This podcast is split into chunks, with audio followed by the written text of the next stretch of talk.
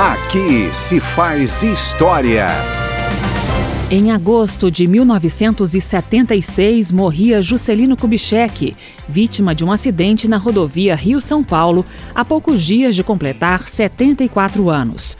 O carro, dirigido pelo motorista de confiança, foi atingido por um ônibus e bateu de frente com um caminhão que vinha no sentido oposto. Mais de dez anos antes, os direitos políticos de JK haviam sido caçados pela ditadura militar. No Rio de Janeiro, uma multidão acompanhou o cortejo até o aeroporto cantando a música Peixe Vivo, a preferida de Juscelino. Em Brasília, onde foi enterrado, mais de 20 mil pessoas tomaram as ruas para prestar a última homenagem. No dia 24 de setembro, em sessão solene na Câmara dos Deputados, Tancredo Neves, do MDB de Minas Gerais, fez discurso emocionado em homenagem a JK. No fundo da tragédia, ele ainda conseguiu que a alma brasileira, inconformada e democrática, rompesse a, a reclusão e viesse para as ruas.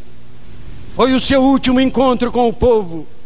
E esse encontro foi apoteótico, triunfal e consagrador. Foi como se assistíssemos à antecipação do seu julgamento histórico, a sua entronização no panteão da pátria, o ato público mais patético, solene e majestoso de revogação de todas as injustiças e agravos que lhe rogaram os ódios e as paixões.